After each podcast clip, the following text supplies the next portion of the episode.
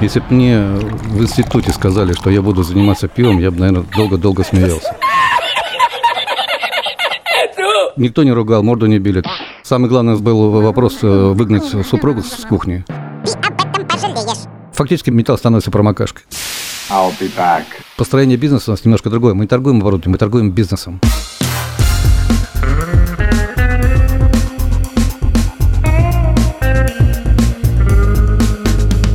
Два пива, пожалуйста. Всем привет, я Олег Короткий, журналист и домашний пивовар. Вы слушаете подкаст «Два пива, пожалуйста». Напоминаю, что если вам нет 18 лет, то это удовольствие не для вас. Срочно выключайте. Два пива, пожалуйста. Герой очередного выпуска Сергей Бобин, заместитель директора Урал спецтранса, одного из ведущих российских производителей оборудования для пивоварен, который выпускается под торговой маркой «Номос». Сергей Борисович, здрасте. Добрый день. Мы находимся сегодня не по наводке гостя. Впервые я рискнул предложить место для встречи. Мы находимся в ресторанчике, который называется «Натюрлих». Э, находится он в Москве, в районе Куркина. И это наш э, с супругой, считай, домашний ресторанчик, в который мы ходим как к себе домой. Единственное, что в холодильник не заглядываем, а так всех здесь знаем. Это очень хорошее место с точки зрения вкусно поесть. Про пиво, к сожалению, не могу сказать, что это прям такая жирная точка на крафтовой карте Москвы. Нет, это не так. Но, тем не менее, здесь здесь уютно, я надеюсь, что мы неплохо проведем время. Шутят, что если неправильно собрать пивоварню Номос, то получится ракета. Ну, в принципе, где-то правда есть. Значит, что такое ЦКТ? Это та же ракета, только без двигателя. Докупить можно? Но, но не стоит. Какая вообще связь между вашей продукцией и оборонной или космической? В лихие 90-е годы, когда э, ракеты стали не нужны российскому государству, стала проблема перед предприятием, чем заниматься. Учитывая, что можно было делать э, емкостное оборудование, было принято решение выпускать пивзаводы. То есть э, умение делать емкости сыграло основную положительную роль в этом направлении. Ваши люди, которые проектируют заводы, они же занимались ракетами, получается? По большому счету, да. Более того, весь э, персонал, в том включая рабочих, э, вышел, в принципе, с завода, который занимался военной тематикой. Миасский машиностроительный завод? Да, абсолютно верно. Это Миасский машиностроительный завод. Был один из первенцев э, в России, кто стал заниматься именно пивным оборудованием. Но вы там работали начальником бюро пивоваренного оборудования? Да, абсолютно верно. Ваше оборудование стоит на крупных пивоварнях. В Москве это Ковен, Заговор, Selfmade, Аляска, Red Button, завод и еще целый ряд. Сколько сейчас всего реализованных проектов в России и над какими проектами работаете прямо сейчас? Расскажите. В настоящее время э, реализовано порядка 300 с лишним заводов по 300? Э, бывшему Советскому Союзу. Кроме мелких, которые вы обозначили, мы делаем э, заводы, я так называемой средней производительности, это приварочные блоки 5-10 тонн. В частности, сейчас мы выпускаем э, завод, который будет установлен в городе Тольятти. Сварочным блоком на 10 тысяч э, литров. А коронавирус как-то повлиял на загрузку предприятия? Да мы нет? с Урала, нам что бояться? Вы не боитесь? Нет. Вы даже прививок не ждете? Вы Работаем. Работаете? Нет, зачем прививаться, когда работа все лечит? Э, фирма ваша практикует обратный выкуп оборудования в том случае, если все пошло не так и э, не удалось запустить проект. Сколько таких проектов было в последний год, которые не справились со своими финансовыми обязательствами, и вам пришлось выкупать оборудование? Немножко не так. То есть мы, наоборот, выкупаем оборудование у тех людей, которые э, успешно зашли на рынок и э, выросли из тех объемов, которые они изначально планировали. То есть мы забираем оборудование менее производительное, в счет оплаты берем, забираем, и поставляем новое оборудование более производительное. У тех людей, проекты которых почему-либо не смогли э, развиться, как правило, это незнание рынка, незнание потребителя, когда люди просто вкладывали деньги, не понимая, куда стоит двигаться, как позиционировать пиво. Здесь, конечно, были сложности. Значит, в таких случаях мы его не выкупаем, мы просто м, рекомендуем, если можно обратиться, у нас на сайте обязательно есть информация о таких э, проектах, которые просто продаются. Мы сюда не встреваем, то есть здесь дело хозяйское между двумя покупателями. Мы можем единственное, что гарантировать, что оборудование рабочее, сделать его ревизию, ну, помочь, допустим, при монтаже, при пуске наладки, еще каких-то условиях. Вот как. А сколько по статистике клиентов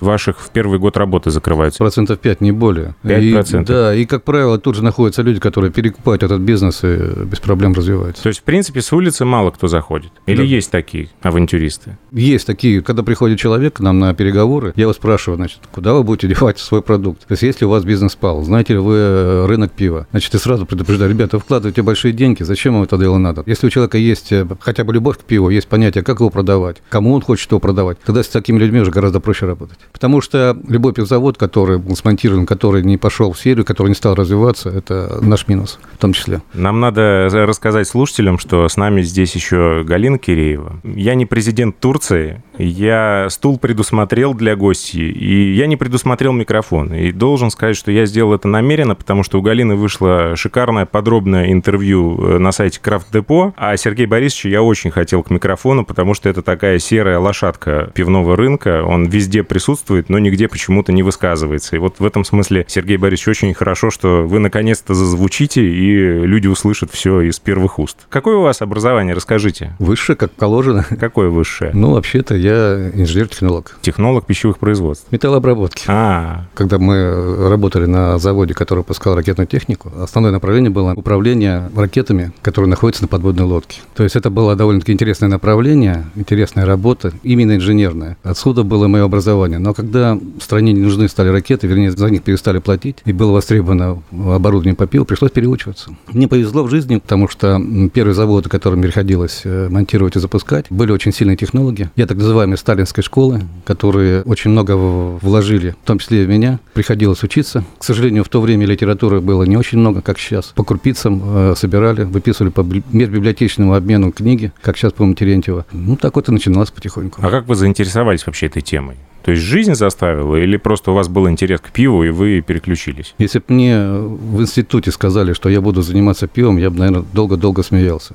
Жизнь просто заставила. Когда на, на предприятии образовывалось пивное направление, мне предложили первому туда, и я как бы пошел. А вот вы рассказывали мне в приватной беседе о том, что вы и дома варили пиво. Это уже было после того, как вы погрузились в тему или до? Значит, после того, как было принято решение идти в пивную тематику, естественно, было интересно, что я буду делать. Приходилось э, экспериментировать у себя дома, варить. А как это было? Расскажите. Ну что, это была эмалированная кастрюлька э, на там 10 литров или на 20? Нет, кастрюлька была алюминиевая. Алюминиевая. Газовая плита. Газовая плита, Так. обычный термометр, мешалка. Самый главный был вопрос э, выгнать супругу с кухни. Проходил, когда эта варка. Значит, охлаждение в ванне, Ничего себе. фильтрация через марлю. То есть э, простейшая технология. Ну, по крайней мере, э, нужно было понять, что из чего, как. А Разные вопросы, проблемы по затиранию решались. По Много по- косячили вообще, признайтесь. Ну, я скажу так, что ни грамма литра пива не выливалось. То есть Да вы что? Друзья помогали. Никто не ругал, морду не били. Так Но вы, я думаю, значит, как никто другой, должны мне вот ответить на вопрос, где та золотая середина между качеством и вкусом. Я уже не единожды встречал комментарии людей под там, постами про домашнее пиво, что сколько ты не парься, дома ты так качественно не сделаешь. Это некачественное пиво.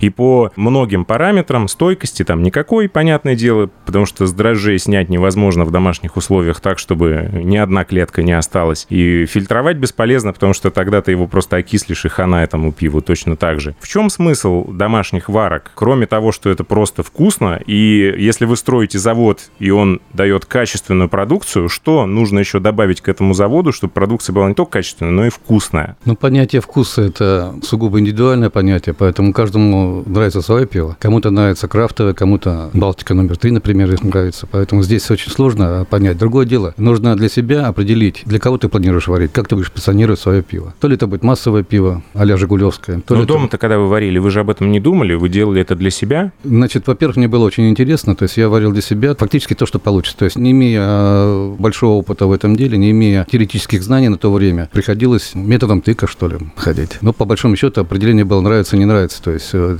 те же друзья приходили, пробовали и... э, А те, которые говорили, что им не нравится, они мне больше не друзья, да? Так Да нет, поступали? почему нет? То есть какие-то критические все стрелы, они воспринимались ну, вполне нормально. Какие книжки читали? Кунцев ведь не сразу появился в вашей Кунц жизни. появился не сразу, значит... Мальцева читали. Мальцева читал, Терентьева читал. В общем, все, что можно было. Какая-то периодика появлялась в журналах, первые журнальчики появлялись. Но и больше всего, конечно, мне повезло то, что были очень сильные учителя, именно технологи с большим опытом работы. Почему Номас не делает оборудование для домашников? Мелко слишком? Очень мелко, да. Семечки. Да, но когда делаешь э, ЦКТ на 30 кубов или Ну, на я 50 понимаю. кубов, и рядом делать на 50 литров э, ЦКТшку, довольно сложно. Для домашников, ну, для таких людей, которые могут себе позволить, у нас есть э, мини- 50-литровый. микропивоварни 50 и 100 литров, Мгм. которые изначально планировались для больших заводов в качестве лабораторного оборудования. Ну, Сколько там бэушно это стоит, скажите мне? 750 тысяч рублей, да? Вот Гален подсказывает. да. договоримся. Договоримся. 750 тысяч рублей надо выложить. Ну это, это что, полная автоматика или ручками ножками, ручками? Те процессы,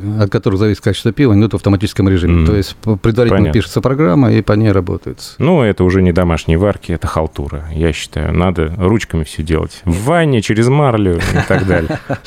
Нечего баловством заниматься. Какая самая маленькая пивоварня вообще, которую вы произвели? Промышленная, я имею в виду, не лабораторная? Ну, как правило, значит, самая маленькая... 100 это, литров? Нет, 200-литровая. 200. Сотка все-таки как бы не особо смыться. По крайней мере, по вложениям получается большие э, вложения суммы, чтобы б- Ну, была это отдача. ресторанная, естественно. Да, значит, а 200-литровые, они, да, есть люди, кто работает очень даже неплохо. Например, у нас в центре Питера стоит э, пивоваренка на 200 литров. Батчерс называется ресторан. Но считается, что чем больше тара, тем быстрее окупаемость. Естественно, да. То есть у вас себестоимость конечного продукта получается меньше, Мгм. и, соответственно. Но массовое пиво это немножко другое пиво. То есть это немножко другая стезя, поэтому. Расскажите мне вы, суровый человек с Южного Урала, что такое крафт для вас? Ругательное слово импортное или что-то есть в этом? Нет, это одно из интересных направлений в построении пивзаводов. Дело в том, что крафтовики люди очень интересные, у них э, у каждого имеется свой подход к составу оборудования.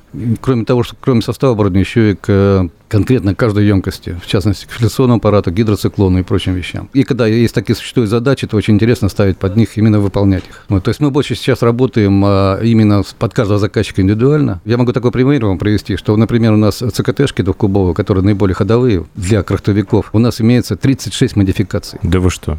Обалдеть. У меня здесь есть книжечка. Сейчас я немножко включу Дудя, потому что он тоже этим приемом пользовался э, во время интервью э, Михаила Козырева. «Слова Урала» называется книга. Авторский проект Ивана Золотухина и Ольги Вы Паниковской. ударение там ставите. Слава Уралу. Через «О» написано. «Слава Урала» — это какой-то слава. Короче, в этой книжке есть много всего интересного, но, среди прочего, здесь есть один пивной термин, который, как утверждает автор, родом с Урала. Термин этот звучит так. Сися. Пиво в пластиковой бутылке объемом от литра и более. Ну, мы сейчас тоже говорим, да, взял сиську пива и пошел в районе куда-то там. Ну, у нас уже не продают в таких вот огромных, а в разлив можно взять. Вот. Что еще такого уральского вообще есть э, в крафтовом пиве, о чем вы знаете и чем вы гордитесь? Урал что дал пиву? Ну, Урал был первенцем э, в производстве мини-заводов э, в России. В частности, в городе Мяск, который я представляю, было три фирмы, которые занималась именно производством. Э, Одно из первых предприятий, которое был, э, организовывался, российское пиво, так называемое, когда голова была в Москве здесь. Вот, и было три завода на Урале, которые работали с ними. То есть э, инженеринг был в Москве, а оборудование делалось на Урале. Вот с тех пор это так и пошло. То есть Урал,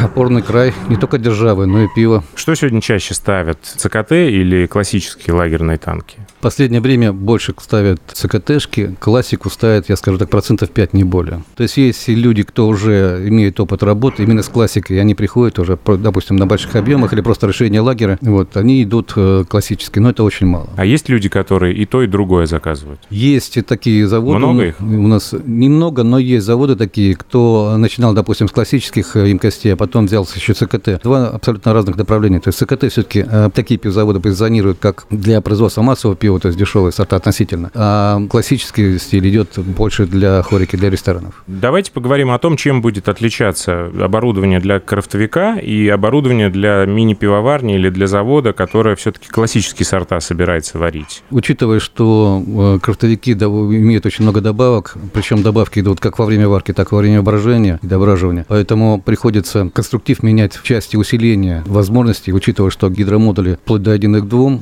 плотность э, сусло до там, 20 с лишним, поэтому нагрузки идут на механизмы совсем другие. Поэтому то, что мы делаем оборудование для крафтовиков и то, что пиво идет для обычных лагерных сортов, э, оно чуть-чуть отличается. То, что касается емкостей уже бродильных, э, ну, как правило, это СКТшки, это, как правило, дополнительные возможности э, для холодного хмеления, для внесения каких-то вещей дополнительных, ягод, пасты, все что угодно. Все-таки это утопия или можно сделать пивоварню, которая бы одинаково хорошо справлялась и с производством классических сортов, и крафтовых? Так мы так и делаем. Ну а как? Можно найти золотую середину, когда будет не очень большой диаметр, и в то же время можно будет варить как классику, так и крафт. Самое главное, чтобы был э, фильтрующий слой определенных размеров. То есть все возможно. Ладно, хорошо. Почему вы настоятельно рекомендуете покупателям делать э, жесткую обвязку бродильного отделения и вообще не доверяете резинкам? Ну почему? Использование шланга, ну, в принципе, э, не так и плохо. Шланги пищевые, идут специально пивные, которые можно обрабатывать и химией, и паром. Жесткая обвязка просто позволяет минимизировать эти вот операции ручные, которые подстыковка, особенно при мойке, тип мойки, когда щелочно-кислотные растворы. Там, когда происходит горячая мойка, то же самое можно просто-напросто обориться. То есть техника безопасности здесь работает. То есть это критическая точка, если говорить Ну, про... не критичная, можно работать. э, Есть э, заводы, которые работают вообще, и варка у них э, на шлангах извините, сделана. Ну, как бы.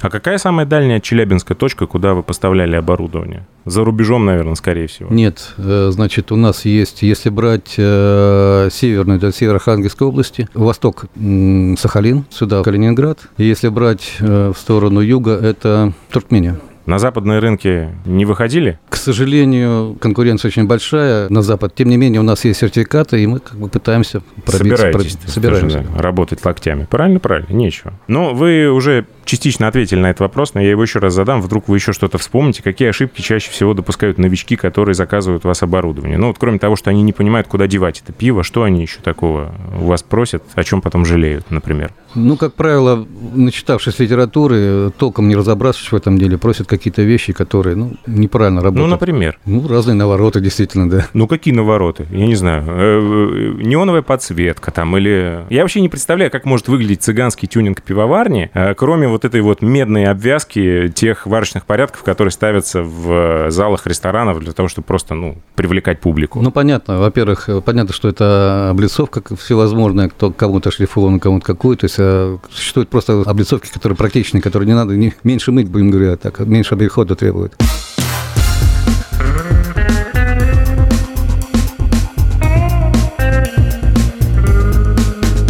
Два пива, пожалуйста.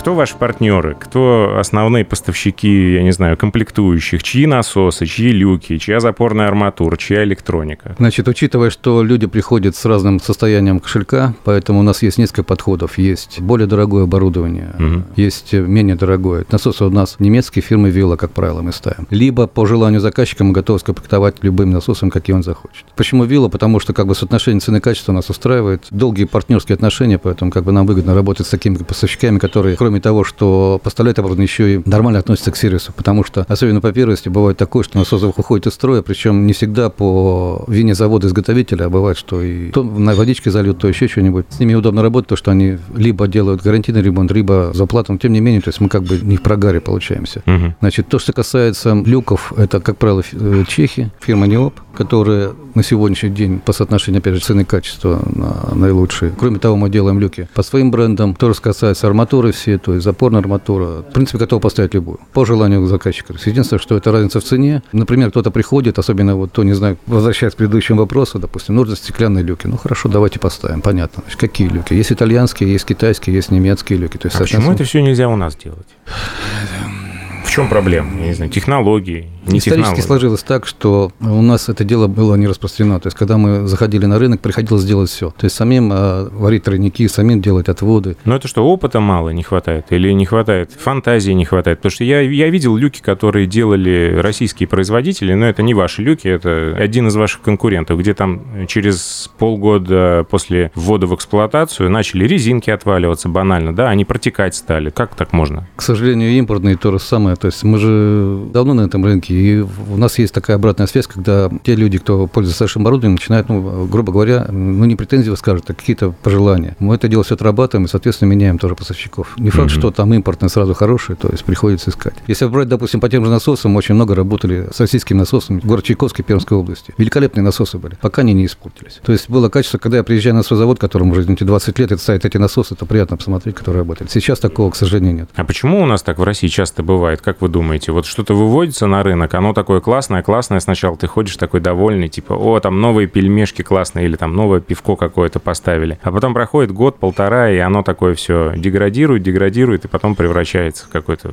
Так это не только пельмешки, так еще и по пиву, в принципе, то же самое. Когда выводится на рынок, потом охота зарабатывает побольше, то есть где-то уже... жа- Жадность, жаба- думаете? Жадность, да, жадность, Жадность. начинает давить. Самое интересное, что есть заводы, которые э, поставили там 20 лет назад, которые выпускают там, э, грубо говоря, там 600-700 литров в сутки. И больше не делают, как бы их ни просили. Имея свою нишу, постоянно работают, они уже работают. А их, кто погнался за объемами, потом прогорают. Когда уже появится оборудование, которое сможет варить пиво совсем без участия человека? Ну вот, я не знаю, я был в Вене, и вот я наблюдал просто, как там работает пивовар. Я говорю, во сколько встречаемся? Я хотел посмотреть варку от начала до конца. Он говорит, ну я за тобой зайду в 8.30. Но, говорит, варка начинается в 7.30. Я говорю, так я хочу к началу. Он говорит, а зачем? Я из дома открываю планшет, нажимаю кнопку «Загрузить солод», и оно начнет затираться. Фиг ли нам там делать? Вот, я говорю, а может мы тогда вообще не пойдем, если оно так все автоматизировано? Зачем мы там? Давай посмотрим с планшета, это же круто. Есть такая надежда, что это оборудование начнет соответствовать нашим самым смелым фантазиям? А как же душа пивовара? Ну, я не знаю, просто все стремятся к автоматизации, всем движет человеческая лень, я это прекрасно понимаю. Ванну вашу никто не закроет, она останется с вами, вы сможете там кастрюлю охлаждать, и все будет в порядке. Но промышленное производство, вот где то грань, да, разумного, и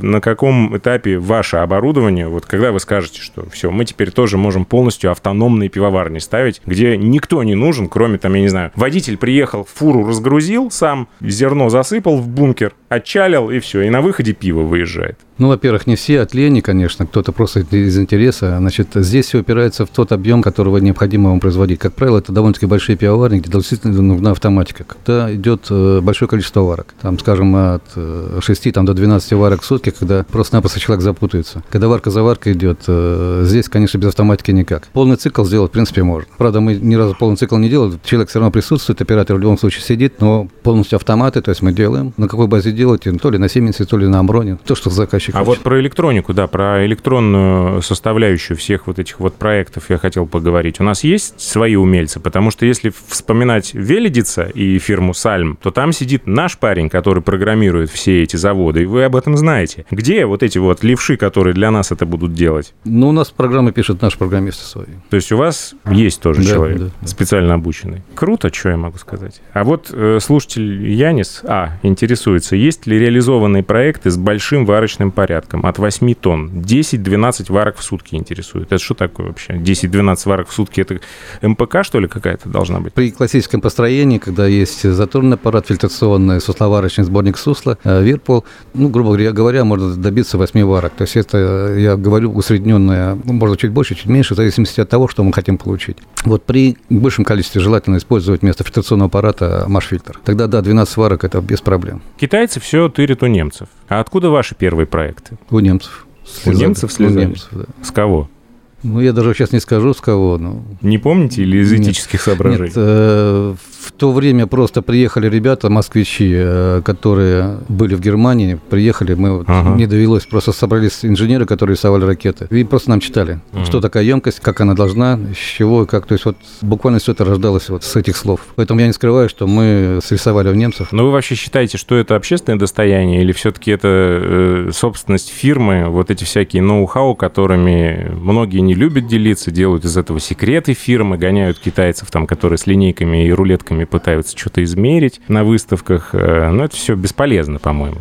Это общественное достояние? Ну, в принципе, наверное, да. То есть, в принципе, секретов особо нету. То есть, и э, у нас в России есть э, много фирм, которые, так же, как китайцы, работают. То есть, смотрят, что мы сделали. Ну вот устройство, например, каких-нибудь там дрожжевых пропагаторов, их там есть несколько типов этих аппаратов, и они все досконально описаны. Вот что там изобретать? Ну, возьми книжку, прочитай и сделай так же, да, и не обязательно ездить на производство на чужое, чтобы это стырить эту идею. Ну, то, что касается пропагаторов, то это вообще интересная тема, потому что сколько технологов, столько мнений, как он должен выглядеть. Вот это уже интересно. То ли один бак, то ли два бака должно быть, нужна стерилизация, не нужна, как аэрировать. То есть, на, на самом деле, там не очень много нюансов, которые э, можно быть делать. То есть это вообще кастомная история, под каждого пивовара конкретно делается, да? Да нет, все. Мы, мы например, дошли до этого путем проб ошибок. То есть ага. шишки набили, потом только смогли уже выпускать. Какая конкуренция на рынке сейчас более агрессивная, на ваш взгляд, ценовая или не ценовая? Значит, э, сейчас очень много фирм, которые, ну, грубо делают оборудование на коленке. Ценник пускают ниже нижнего, конечно. И люди, которые не разбираются в этом деле, я имею в виду заказчики, как правило, многие хватаются за то, что дешево. Вот. А потом, когда уже начинают работать на таком оборудовании, понимают, что много нюансов, э, то есть выход пива, потеря экстракта, качество пива страдает. Поэтому здесь э, ценовая политика. Ну, а то, что касается уже уже качественных оборудований, то есть оно, в принципе, в России тоже присутствует много контор, которые занимаются, можно сказать, что наши конкуренты выступают на том же уровне, то есть у них уже подход немножко другой, здесь именно инженеринг, подход и качество оборудования, здесь все. Самая первая пивоварня, которую вы построили, она еще работает? К сожалению, нет. А что это была за пивоварня? От предприятия сделан э, заводик э, небольшой э, на тысячу литров. Ну, к сожалению, директор, которого поставили, ну, немножко приворовал, угу. так говорить. То есть начали сначала все нормально, было хорошее сырье, пиво пошло, а потом они стали, заменили сырье дешевое. Понятно. Отсюда потеряли качество, и потом как бы не старались, они так и умерли. А какая сейчас самая старая пивоварня, которая работает на вашем оборудовании до сих пор? Сколько ей лет? Я пытаюсь ну, прикинуть. наверное, с 94 -го года, наверное. Но это вы сейчас про ММЗ это то, говорите? Что, ну, это, да, да, те вот зовут. Ну, в принципе... Но вы считаете, то, все это одно и то же, да? Это по все большому равно, счету, по большому тот счету. Инженер, инженерный состав, который был на морзаводе, он сейчас работает на, в Номосе, поэтому здесь. Какой ваш прогноз, если директор этой пивоварни не будет приворовывать, сколько она проработает? Без капитального ремонта и там без замены основных узлов и агрегатов. Значит, сами емкости отслужат и 50, и 70, и 100 лет. То есть им ничего не будет, нержавейка, если вы не будете там сыпать химию, допустим, хлорку или еще что-то. Другое дело, что исполнительные механизмы, которые присутствуют, это насосы, это мешалки, конечно, они э, имеют... Э, а что вот бывает с пивоварнями, когда действительно кто-то облажался и помыл нержавейку хлоркой? У вас были такие казусы? Что вы делали с этими ну, людьми? Ну, помыли это не страшно, а когда держат хлорный раствор в нержавейке пищевой, который не выдерживает выдерживает его. То есть нержавейка просто-напросто разъедает. Но это все под замену сразу? Э, в большом счету, да. Как бы ты его не ремонтировал, на все. То есть фактически металл становится промокашкой. Печально все, да, да. Если бы вы делали пивоварню для себя, вы бы купили Номос? Конечно. Конечно. Но другого ответа я не ожидал. А почему некоторые пивоварни в Мясе предпочли купить немецкое оборудование? Я знаю, что у вас там местные как-то нос воротят. Да, есть. Это хозяин э, фирмы Века Уралас, который... Он человек германофил, сам живет в Германии, строил завод для сына, поэтому ага. отсюда все было. Мы с ним встречались, кстати. Он приходил к нам. Но пиво-то у него немецкое получается, прям настоящее? Ну, судя по тому, что зал полупустой, то... Говорит сам само за себя. Вы собирались открыть пивоварню при заводе. Когда я у вас был в гостях, вы говорили, что хотите уже, ну, сколько можно, сапожник без сапог. В каком сейчас состоянии эта идея? Открыть пивоварню – это громко сказано. То есть мы сделали для себя оборудование, на котором мы проводим эксперименты. То, что мы, допустим, а, вносим какой-то конструктив а, в заводы, которые продаем, угу. мы сначала обкатываем у себя. Допустим, новая сета, новая конфигурация сеть на фильтрационный аппарат. Сначала испытываем у себя, потом уже запускаем это дело в серию. Во-вторых, мы его используем в качестве учебного класса. То есть э, набираем группу слушателей, которые к нам приезжают, которые происходят э, обучение. Как правило, это наш потенциальный покупатель, либо кто уже э, включил, заключил договор. То есть обучение проводит бесплатно, то есть, пожалуйста, приезжайте. О, круто как. Запишите меня, пожалуйста, я приеду. Проводим варки, то есть у нас есть технолог, который это делает, читает лекции, проводит. Я как раз думал, чем заняться этим летом. Ну Все. и то, что пиво... Уговорили. Пиво остается, чтобы его не сливать, конечно, ну, раздаем рабочим. А, раздаете рабочим? Безвозмездно, да. Да вы что, ничего себе. Вот это вот работодатель. Приезжайте. Сколько у вас народу в фирме сейчас? 600? 700? 800? 700 с лишним. 700 с лишним человек занимается производством. Обалдеть. Ну, там много бэк-офиса, понятно, но, тем не менее, это впечатляет по теперешним меркам. Часто у вас покупают только варочный порядок без бродильного отделения? Ну, не часто, но бывает. Просто я слышал неоднократно от начинающих, особенно пивоваров, говорят, что вот оборудование будем брать Номос, но емкостное оборудование, пожалуй, возьмем подешевле. Вот да, это есть вот такой вариант, аргумент. есть такой вариант, но обычно я начинаю объяснять людям, а почему оно дешевле. То есть, в принципе, я готов сделать тоже дешево. По той же самой, как у конкурентов, которые делают дешево, значит, сэкономив на Но это что будет, лоскутное одеяло? Значит, к сожалению или к счастью, у нас подход немножко другой. То есть мы как бы гарантируем не просто работу нашего железа, нашего оборудования, а и качество получаемого продукта у заказчика. Построение бизнеса у нас немножко другое. Мы не торгуем оборудованием, мы торгуем бизнесом. Когда человек приходит к нам, и потом, после того, как мы заключили договор, он получает э, завод, который работает, который получает пиво, причем пиво то, которое он хочет, вот тут сложился проект. Может быть, получается оборудование и дороже, но зато оно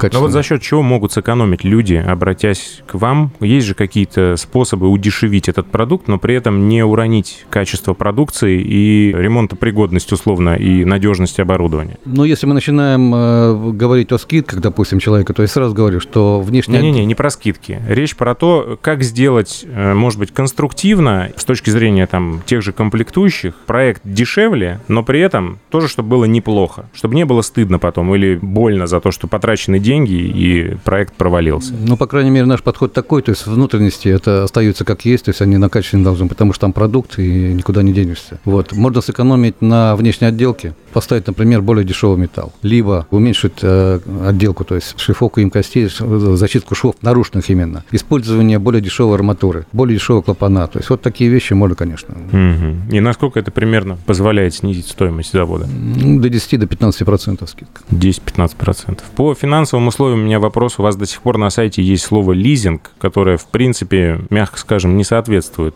а, теперешним. Это только на квасное оборудование. На самом деле мы Пиво живем... не относится? На самом деле мы живем в России матушки, поэтому существуют всевозможные э, законы, которые мешают развиваться пивоварению. Но есть э, наши головастые люди, которые позволяют законным способом это дело обходить, в том числе и лизинг. Так Мгм. называемый обратный лизинг, кто работает таким образом тоже. Но здесь больше работ- уже вопрос идет не к нам, а к лизинговой компании. Ну, да, наверное, логично. Ой, так много всего обсудили, что еще? Вопрос про не китайское. Да нет, китайское, не китайское, мы же, ну, поговорили про... А чего? Ты хочешь, чтобы Сергей Борисович китайцев сейчас обругал всех? Китай настроен немножко по-другому. Вообще, в принципе, Китай, я просто был там, а, смотрел их оборудование. У них все стандарты американские. К Европе он не подходит. У нас 1.1.850, на котором мы работаем. Вот, а китайцы немножко по-другому работают. И... Притом китайский Китай рознь, так же, как и везде. То есть есть Китай дешевый, есть Китай дорогой. Концовка, которая напрашивается сама собой. В заключение для тех, кто нас слушал, э, хотелось бы пригласить к нам в гости, приехать посмотреть наше оборудование, нашу природу, посмотреть наше производство, что мы делаем, как мы делаем, из чего мы делаем, посмотреть всю технологическую цепочку и тогда по- понять, почему оборудование Номос имеет такую стоимость. Да, но, ребята, если вы согласитесь на это щедрое предложение Сергея Борисовича, советую вам через Челябинск ехать с закрытыми глазами. Потому что природа начинается только за чертой города. Там действительно шикарно. Шикарнейшее место. Я потерял там просто дар речи, и это было обалденно. Спасибо огромное за интересный разговор. Сергей Борисович Бобин, заместитель директора э, завода «Уралспецтранс», который выпускает пивоваренное оборудование под торговой маркой «Номос». Друзья, я буду признателен каждому из вас за репосты в соцсетях, лайки и комментарии, а также оценки и отзывы на подкаст-площадках. Вот где слушаете, прям там и напишите. Это очень важно для того, чтобы проект рос и развивался. Также для самых неравнодушных есть две возможности поддержать подкаст «Два пива, пожалуйста», либо разово перевести любую сумму через страницу sobia.ru slash на slash 2 пива, либо оформив подписку на Patreon patreon.com slash 2 пива. Не забывайте также про канал 2 пива в Телеграме и чат, в котором можно критиковать, задавать вопросы просто общаться. Я Олег Короткий. Будьте здоровы. Два пива, пожалуйста.